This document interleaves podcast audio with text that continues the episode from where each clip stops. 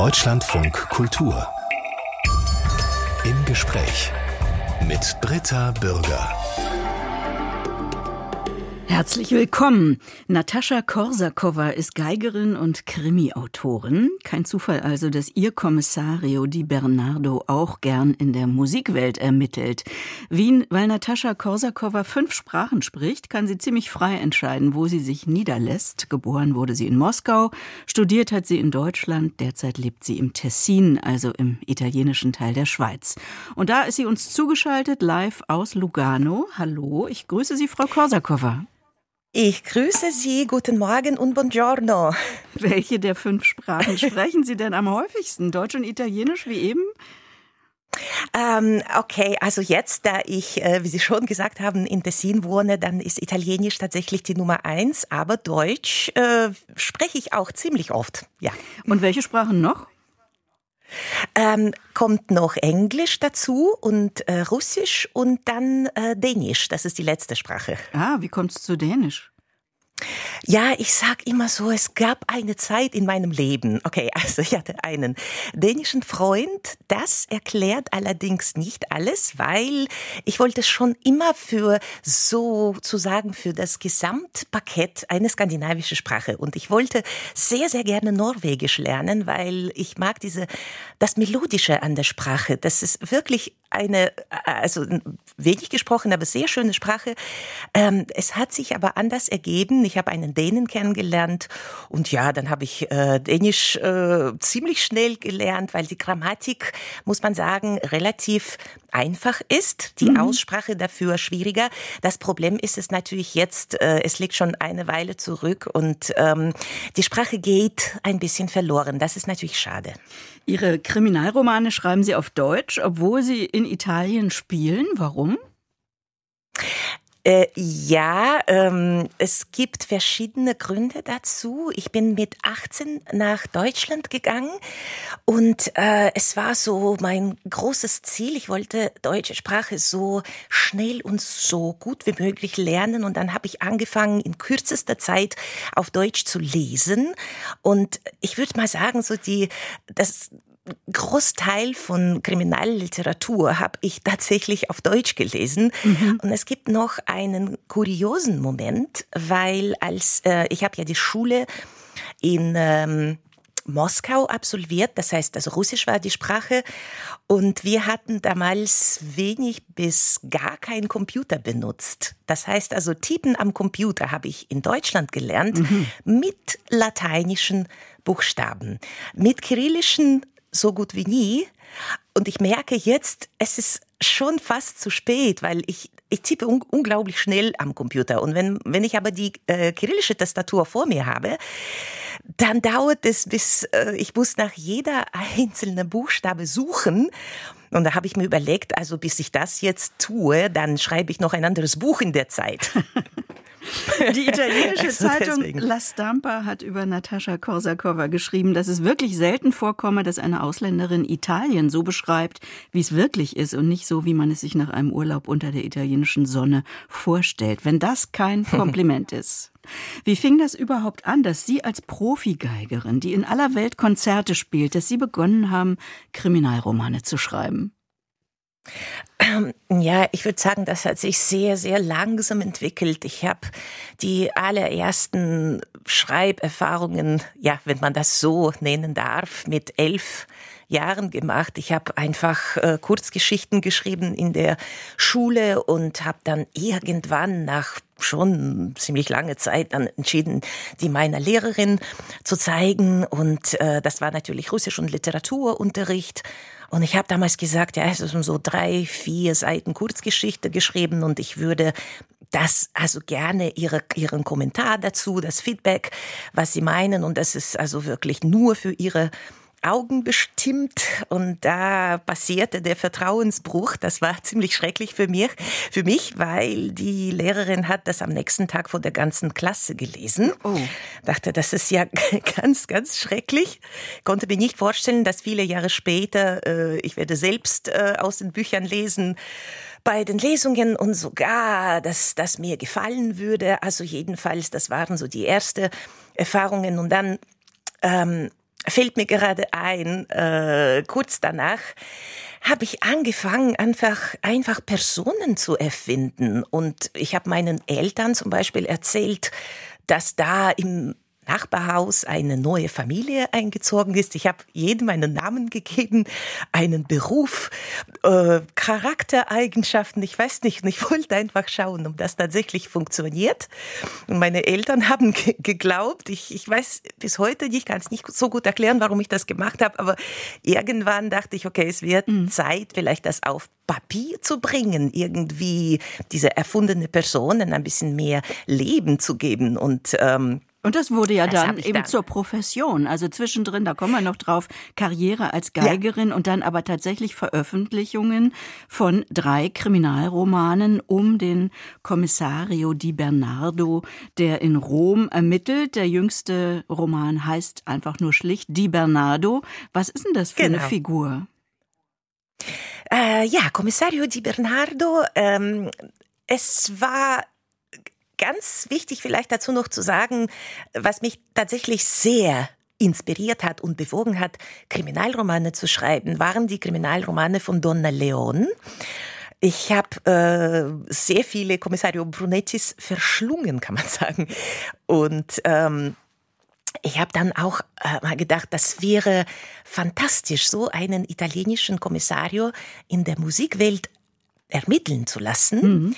Und äh, Kommissario Di Bernardo wurde eigentlich im Flugzeug geboren, kann man sagen, weil ich saß dann irgendwo äh, über Mexico City und habe mir überlegt, was man äh, für die Geschichte so kreieren könnte, wie der Kommissario ist. Also er ist im ersten Kriminalroman äh, 50 Jahre jung, stammt aus Apulien, aus Lecce, wie mein Adoptivvater und ähm, ist sehr romantisch, aber auch als ich so die Kurzbiografie von Kommissario schrieb, das war wirklich ein sehr, sehr toller Rat, das ich mal bekommen habe, dass man von den Figuren eine Kurzbiografie schreibt. Und dann habe ich gedacht, er, ich habe ihm einfach so als eine kann man sagen, traumatisierte Person vor Augen. Und warum ist er traumatisiert? Weil er mehrere Jahre in Kalabrien äh, gearbeitet hat, äh, anti Mafia, er hat versucht, die Drangheta zu bekämpfen. Das sah ich einfach so vor mir, das mhm. Ganze. Und er hat da äh, Schreckliches erlebt. Er hat einen, seinen besten Freund verloren bei einer Autoexplosion. Und ähm, er hat noch einen Menschen verloren, dem sehr nahe stand und so ist er dann nach mehreren Jahren in Kalabrien erst über die Toskana nach Rom gekommen. Ich finde das spannend, weil Sie ja. reden jetzt über ihn, als sei er wirklich ein guter Freund oder ein guter Bekannter. In dem ja, das sagen Sie. in dem aktuellen Roman führt die Spur zu einem römischen Bogenbauer, der kostbare Bögen mhm. aus gefährdeten Tropenhölzern baut und damit kommt, ähnlich wie bei Ihren Krimi-KollegInnen wie jetzt Donna Leon oder Petros ja. Markaris, auch ein politisches mhm politisches Thema in den Romanen.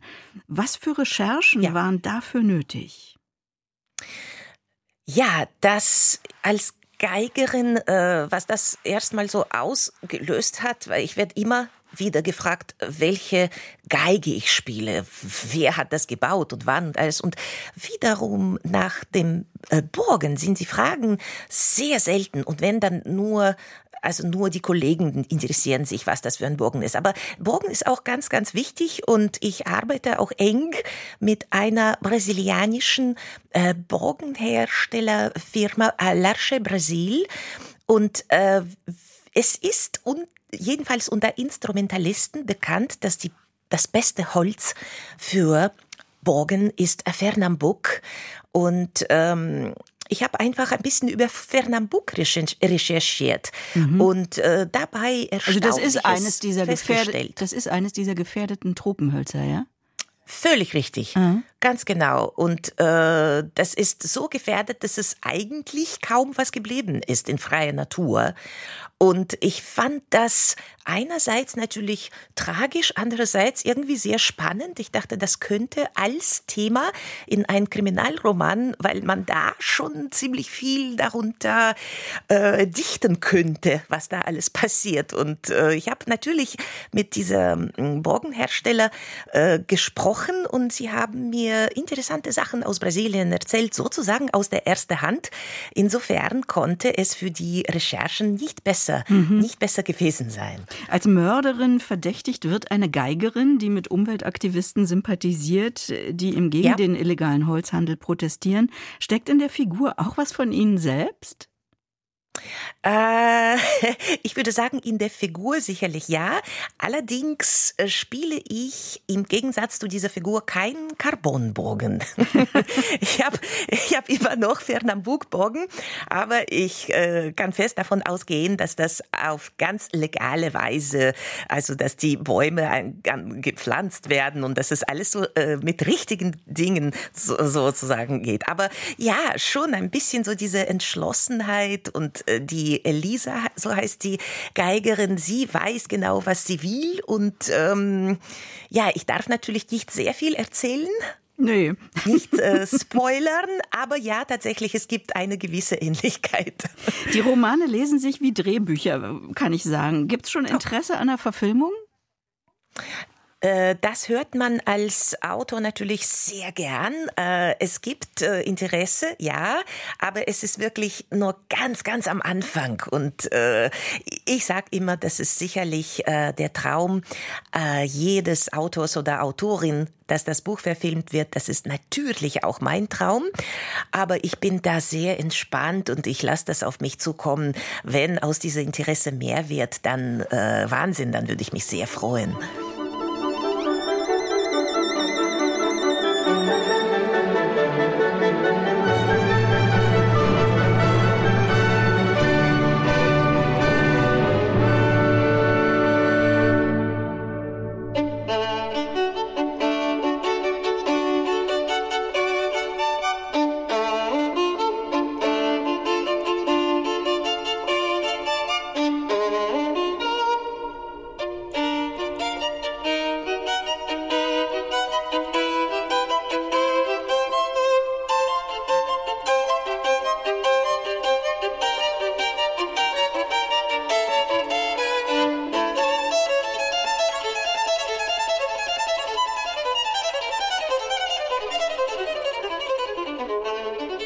Kurzer Ausschnitt aus Ludwig van Beethovens Violinkonzert mit der Geigerin Natascha Korsakowa.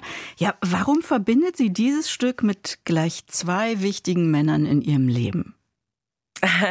Ja, das haben Sie sehr schön gesagt. Ähm, ich wurde jetzt ein bisschen in meine Kindheit zurückversetzt. Mein Vater, Andrei Korsakow, war ein äh, hervorragender Violinist, ist leider mit 44 Jahren viel zu früh gestorben, aber er hat wirklich eine, äh, ich sag mal so, Karriere gehabt, die für einen 90-Jährigen ausgereicht hätte. Und äh, ich habe Beethoven Violinkonzert, ähm, also da, da, gibt es eine ganz enge Verbindung zu meinem Vater. Ich habe ihm, ähm, er hat das Konzert sehr oft gespielt und natürlich zu Hause auch geübt. Und und ich als kleines Kind, ich konnte nicht so richtig verstehen, warum. Ich sagte, äh, Papa, warum übst du so viel? Weil das hört sich ja so einfach an, mhm. das Stück. Ich konnte damals es nicht äh, noch nicht verstehen, was da für eine Art Schwierigkeiten technisch und musikalisch und was das für eine tiefgründige Musik ist. Also, und dann habe ich auch meinen Vater sehr gestresst. Ja, wann kann ich denn endlich auch Beethoven spielen? Und er sagte immer später, später, später. Und ich habe mich geärgert. Ich habe natürlich viel später erst verstanden, äh, warum er mir zum Beispiel mit zwölf oder dreizehn Jahren noch nicht erlaubt hatte, äh, Beethoven-Konzert zu spielen. Da mhm. war ich einfach, äh, einfach noch viel zu jung dafür. Und da, Und kommen, wir noch, komm, ja? den, kommen wir noch auf den ja? zweiten Mann, warum das Stück wichtig ist. Ja, das äh, konnte, glaube ich, kein Zufall sein, weil äh, mein Lebensgefährte Manrico Padovani, auch er ähm, Violinsolist, äh, wir haben uns quasi über das Stück äh, kennengelernt, weil es ist schon eine, eine besondere Kennenlerngeschichte. Also Manrico hat irgendwann zu Hause einfach im Internet recherchiert und ist zufällig auf die Aufnahmen von meinem Vater gestoßen und dann hat er weil er meinen Vater nicht kannte. Er hat mich dann kontaktiert, um einfach mehr über meinen Vater zu erfahren, an mehr CDs zu kommen, unter anderem ein Beethoven-Konzert. Und somit kam und, er aber an Sie. Äh, und genau, ja, ja, ja, das konnten wir natürlich nicht wissen, aber wir haben dann uns einfach angefangen, über das Beethoven-Konzert zu unterhalten, weil wir das äh, lustigerweise beide auf CD aufgenommen haben, mhm. mit verschiedenen äh, Orchestern natürlich, aber äh, da da gab es sehr viel, worüber man sich austauschen konnte. Nicht nur Ihr Vater war Geiger, auch der Großvater war Geiger. Die Linie der Berufsmusiker ja. in der Familie soll zurückgehen bis zum berühmten Komponisten Nikolai Rimsky-Korsakow, Mitte des 19. Jahrhunderts. Familienheiliger oder ist das eher ein schweres Erbe? Oh, ich würde sagen, es ist sogar beides. Äh, die Linie zu Rimsky-Korsakow, die gibt es tatsächlich, aber auch wenn nicht so direkt. Es gibt so über Urgroßonkel, aber okay, also der Name ist nicht ganz der Zufall. Ähm, ich habe ein bisschen darunter gelitten, vor allem als ich sehr jung war und noch mit meiner Schule, äh, Moskauer Schule, noch auf sozusagen auf Tournee ging in Russland, aber auch im Ausland. Und es kam oft vor, dass man sagte, ach, du bist ja jetzt hier und spielst sagen wir so Mendelssohn-Konzert oder, oder Mozart oder noch schlimmer Tchaikovsky, weil das hat mein Vater besonders oft gespielt. Ähm, und wir hatten gerade deinen Vater jetzt mit unserem Orchester und er hat das so fantastisch gespielt. Und zwischen den Zeilen, äh, ja, jetzt werden wir hören, was, was du kannst. Mhm. Das hat mich unter Stress gesetzt, das muss ich wirklich sagen. Mhm. Andererseits, ganz große Hilfe war, ich bin äh, mit Musik sozusagen geboren und aufgewachsen und äh, es waren schon die große und kleine Violinrepertoirestücke, die ich, bevor ich sie selber spielte, kannte schon auswendig, weil ich habe das von meinem Vater gehört, ich habe das von meinem Großvater üben gehört und das hat natürlich einiges erleichtert, weil hm. ich wusste schon, was mich erwartet, ja. wenn auch nur zum Teil. Nach dem frühen Tod Ihres Vaters, äh, Sie hatten studiert am Moskauer Konservatorium, sind Sie dann zum weiteren Studium mit 19 nach Deutschland gegangen. Wie unterschied sich die Ausbildung in Deutschland von der in Moskau? Ja, also ich bin äh, nicht ganz äh, nach Konservatorium gegangen. Ich war noch äh, in der Schule. Und Konservatorium kommt dann später und ich bin zu dem Zeitpunkt äh, einfach direkt nach Deutschland gegangen. Aber okay, das ist Schule beim Konservatorium Tchaikovsky. Das ist also schon sehr ähnlich. Gut, wie soll man sagen, Unterschied äh, in in Moskau die die elf Jahre Schule. Das war anstrengend, weil also wir hatten alle Fächer, also es gab äh, von von Mathematik bis Literatur, Musik, aber es hat in dieser fantastischen Schule, da muss ich schon dazu sagen, immer einen Akzent auf Musik äh, gegeben und immer immer auf die Musikfächer, äh, so dass wir unseren Beruf sozusagen von ganz frühem Alter schon ausüben konnten, aber der Rest kam auch nicht zu kurz. Das ist ganz wichtig. Und als ich nach Deutschland kam, da war das schon, ja, mehr so in Anführungszeichen nur auf der Musik konzentriert, mhm. das Ganze. Mhm. Ja, ich kam nach Nürnberg zuerst und äh, war dann bei äh, Professor Ulf Klausnitzer in der Klasse und das gehört auch zu meinen, ich würde sagen, besten Erinnerungen ich würde natürlich auch gern über Ihre Lieblingsgeige sprechen, die Geschichte und den Sound dieser Stradivari Viom aus dem Jahr 1870, die sogenannte Messia. Aber vielleicht ja. hören wir erst noch einen Ausschnitt hier jetzt mal zusammen mit Ihrem Partner Manrico Padovani und Musik von Avo Pert.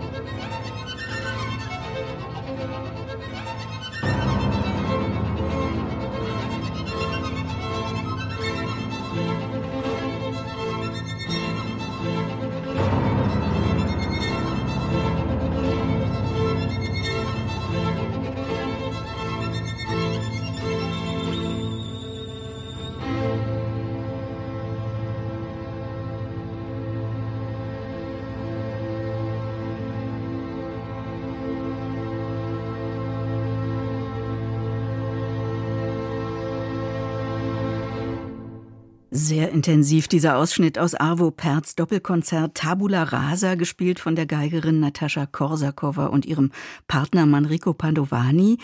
Sie selbst, äh, Frau Korsakowa, spielen eine Stradivari Viom aus dem Jahr 1870. Die soll, ich weiß nicht, ob ich das glauben soll, für 30 Millionen Euro versichert sein. Was ist das Besondere an dieser Geige? Ja, das war tatsächlich der Stand sogar im 2018. Äh, ich glaube, mittlerweile ist der Versicherungswert sogar gestiegen. Aber ja, das ist ähm, meine Violine von Jean-Baptiste Villaume, 1870 Paris. Ja, genau, das ist die eine der genauesten Imitationen von der berühmten Messier Stradivari. Die Messier wurde im 1716 gebaut und äh, ja, wir wissen natürlich, die Stradivari-Violinen sind äh, sehr besonders, sehr tolle Instrumente. Aber die Messier ist äh, besonders bekannt und auch äh, wertvoll. Nur es gibt einen sehr kuriosen Moment. Ähm, man könnte meinen, eine Violine, die über 30 Millionen Euro versichert ist, die wert einen ganz fantastischen Klang haben, besser als alle anderen. Äh, und hier kommt nämlich der, der Punkt, dass diese Violine niemand weiß, wie sie klingt, weil es ist schlechthin verboten, dieses Instrument zu spielen. Und das ist die einzige stumme Stradivari, die wir heute haben. Äh, Finde ich schon sehr, sehr spannend. Und äh, die Violine wird im Museum ähm, behalten in Oxford, äh, England. Mhm. Und ja, es wurde seit, kann man sagen, seit Jahrhunderten nicht gespielt. Zuerst, weil Antonio Stradivari das selbst so wollte und dann, weil die weitere Geschichte des Instruments sich so entwickelt hat. Mhm. Und seit das Instrument in England ist, dann ist es ganz verboten, sich da irgendwie ja. das, zu berühren. Aber ja. Ihre Geige jetzt, wie sind Sie denn an dieses Instrument gekommen? Wer stellt Ihnen das zur Verfügung? Ähm, ja, wir haben wirklich das große Glück, diese Geige selbst zu besitzen, Manrico Padovani und ich. Und äh, wir haben das äh, in Piemont in Italien. Also Piemont ist natürlich auch sehr äh, äh geigenhistorisch sehr bekannt, allerdings für 19. Jahrhundert und nicht für 18. wie Cremona, Stradivari Guarneri und alles. Ähm, wir haben äh, die Geige einfach äh, erworben, noch zu, sagen wir, akzeptablen Preis. Und das hat damit zu tun, dass Guillaume kein Italiener ist. Und die Violinen historisch gesehen äh, die wertvollsten sind eben italienisch. Mhm. Das ist interessant. Das Aber heißt, Sie spielen beide würd, auf ja. diesem Instrument, ja? Also mal er, mal äh, Sie. Gibt es da einen Wettbewerb? Ich will die heute haben. Äh, Äh, zum, zum Glück nicht. Nein, nein, wir haben auch äh, ein anderes Instrument in der Familie. Und ähm, Wettbewerb, das wäre ganz schrecklich. Also das ist uns erspart geblieben. Ähm, ich bin diejenige, die sich in diese Violine besonders verliebt hat. Ich habe auch meinen ersten Kriminalroman äh, sozusagen um diese Violine herum kreiert. Und deswegen ähm, zu 90 Prozent, sage ich, äh, bin ich diejenige, die diese Viom-Geige spielt. Seit zehn Jahren leben Sie als Musikerpaar in Lugano, sind aber auch viel unterwegs in der Welt, mal allein, mal zusammen. An die 60 Konzerte geben Sie im Jahr. Und bei Ihnen kommen ja inzwischen auch die Lesungen dazu. Wie teilen Sie das auf? Schreiben und Geige spielen, Lesungen, Konzerte. Ist das immer alles parallel oder wie machen Sie das?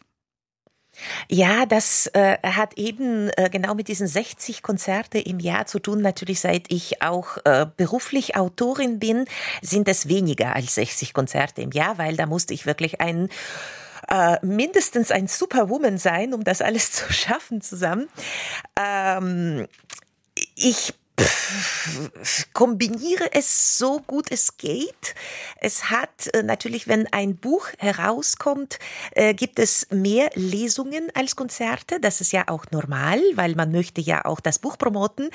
Ähm, das Schöne ist, zumindest für mich selbst ist, dass ich bei jeder Lesung, und es ist egal wirklich wo, weil es gibt wirklich ganz äh, ungewöhnliche Locations, wo man die Bücher präsentiert. Ich nehme immer meine Geige mit und spiele ein kleines Konzert auch dazu. Ich spiele Stücke oder auch Auszüge aus den Musikwerken, die in meinen Kriminalromanen vorkommen. Es gibt keine einzige Lesung ohne Geige, sage ja, ich immer. Toll. Mhm. Mhm. Und Sie, danke, lesen, danke. Sie lesen ja auch in Italien, dann auf Italienisch, ja? Das ist richtig, genau. Wobei man muss dazu sagen, die, äh, was ich auch äh, gelernt habe mit der Zeit, äh, wie unterschiedlich die Lesungen in Deutschland oder Österreich oder der deutschen Schweiz sich von den italienischen unterscheiden. In Italien wird nämlich kaum aus dem Buch gelesen. Wenn, dann einen Absatz meistens. In Deutschland erwartet das Publikum, dass viel gelesen wird. Aber in Italien ist man immer entweder mit noch einem Gesprächspartner oder auch zwei auf der Bühne und man, man macht einfach im Dialog über das Buch. Man erzählt, man tauscht sich aus und äh, wie gesagt, dann in meinem Fall gibt es auch Geige dabei, ich spiele Musikwerke. Aber es sind wirklich ganz, ganz unterschiedliche Arten, die, die, die Bücher zu präsentieren. Das finde ich mhm. faszinierend. Mhm. Das Kompliment der Tageszeitung La Stampa habe ich schon erwähnt, steht auf dem Klappentext. Wie haben Sie mhm. sich denn aber die Stadt Rom erobert, dass Sie sie so gut beschreiben können? Ah, erobert ist natürlich ein äh, großes Kompliment. Ähm, ich habe äh, natürlich viele Recherchen gemacht in Rom. Ich hatte das Glück, äh, Rom bereits schon sehr früh kennengelernt zu haben. Es hat sich einfach so ergeben, dass ich auch in den vergangenen Jahren viele Konzerteinladungen hatte dorthin und habe mir schon viel anschauen können. Natürlich, wenn man für das Buch recherchiert, ist das wesentlich intensiver. Ich kann hier wirklich meinen römischen Freunden und zu den Römern kann man wirklich sagen, dass sie ihre Stadt so gut kennen. Ich, ich kenne keinen anderen, äh, andere, äh, wie sagt man das, so, so Leute, die in einer Stadt wohnen, die die Stadt so gut kennen wie Römer. Wie und das so so stolz. Mhm. Ich glaube, das hat mit, äh, mit der Geschichte zu, zu tun, weil in Rom ist an jeder Ecke Geschichte. Es ist Wahnsinn. Ich meine, natürlich, es gibt andere Städte. Es gibt zum Beispiel Athen. Ja, es ist ja auch eine, ja. eine sehr äh, historische Stadt und so viele weitere. Aber ich glaube, so zusammengeballt wie in Rom gibt es in keiner anderen. Also ich habe jedenfalls nicht erlebt mhm. in dieser Weise. Weil Sie Athen erwähnen, das haben wir jetzt noch nicht mhm. besprochen. Es gibt ja auch einen griechischen Zweig in Ihrer Familie. Mutter und Großmutter sind Griechen. So ist es, ja. Das heißt, ja. da kennen Sie sich auch aus? Äh, nicht so viel, wie ich das möchte, aber ein bisschen kenne ich mich aus. Ich versuche, also ich habe ja äh, natürlich auch einen Teil der Familie, die in Athen wohnt. Und äh, übrigens, morgen fliege ich gerade dahin für ein Konzert. Und ich freue mich sehr, weil das sind äh, mittlerweile schon vier Jahre her, seit ich äh, zuletzt in Athen war. Ich habe die Stadt vermisst und meine Familie und ähm, äh, natürlich ein äh, sehr schade, dass ich nur wenig Griechisch spreche, das ist so das Projekt für die Zukunft, noch griechische Sprache richtig zu lernen. Ja, sechste Sprache, kein Problem. Das wäre dann die sechste Sprache. Mal schauen, ob es dazu kommt. Die Geigerin und Krimi-Autorin Natascha Korsakowa, haben wir schon gehört, ist in Moskau aufgewachsen, mit 19 nach Deutschland gegangen. Hier angekommen, Frau Korsakowa, haben Sie Moskau nicht vermisst, die russische Sprache, Ihr bisheriges Leben? Oder waren Sie froh, weg zu sein?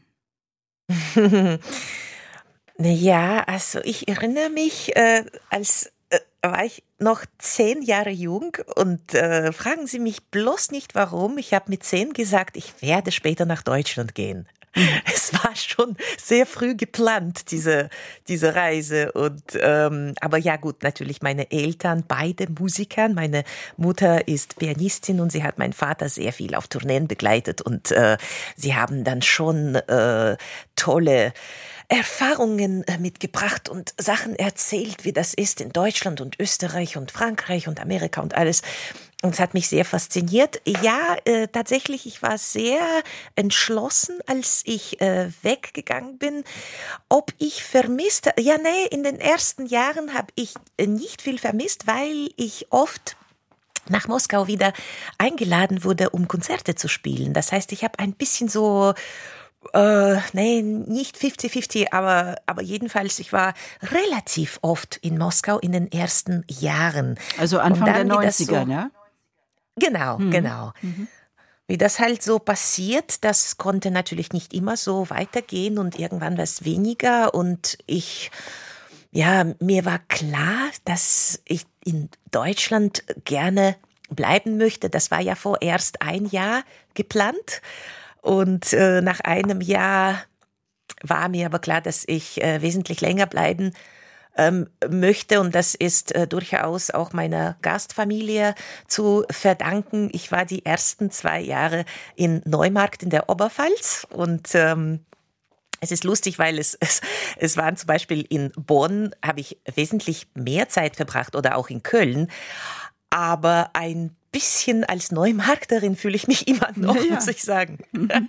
Das hat mit dieser erste Zeit in Deutschland, und das war so herrlich und da konnte ich nicht mehr äh, überlegen, dass ich dann wieder äh, irgendwie äh, zurück oder dass ich das zu sehr mhm. vermisse oder nein, nein, das hat sich schon sehr gut entwickelt. Was ist denn heute in diesen schwierigen Zeiten geblieben von den ganzen Kontakten in Russland?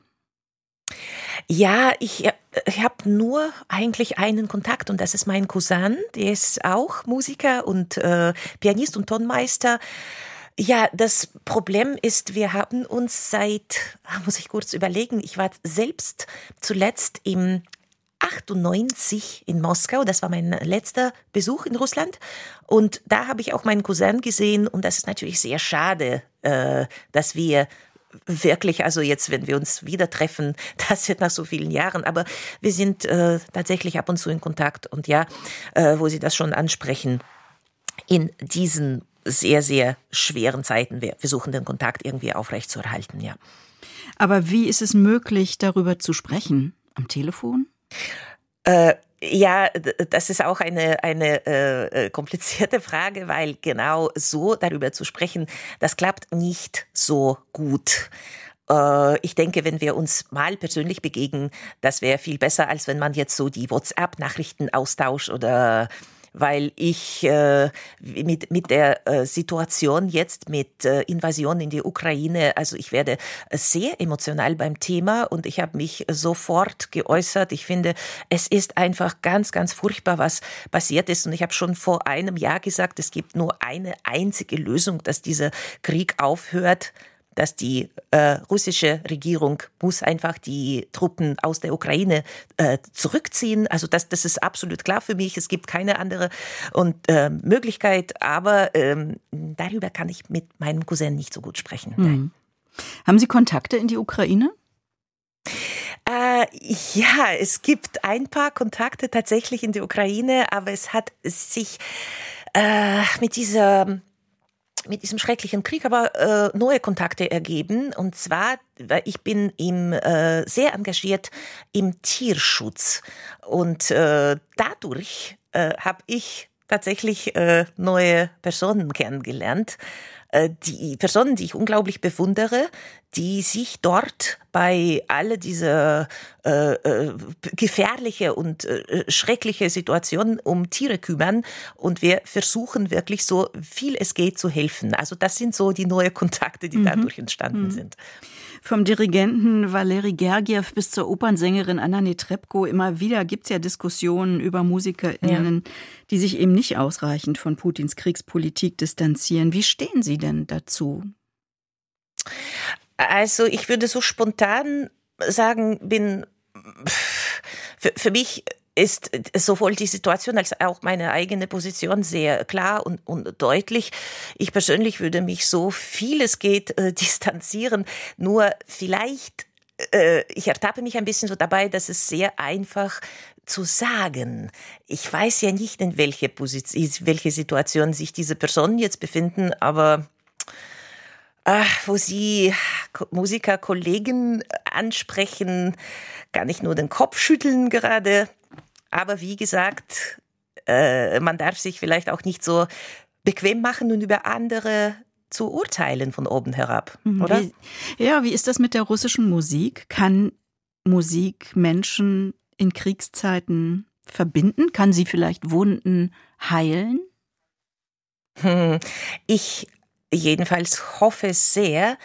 Und äh, wenn ich so zurückdenke, es hat immer, glaube ich, einen sehr guten Einfluss gemacht. Es, es ist äh, möglich. Ich glaube, man soll sich einfach der Musik, äh, man soll der Musik gegenüber sehr offen sein. Ich weiß nicht, jetzt äh, russische Musik oder andere, ich sehe das einfach mehr so äh, eher global, einfach Musik an sich.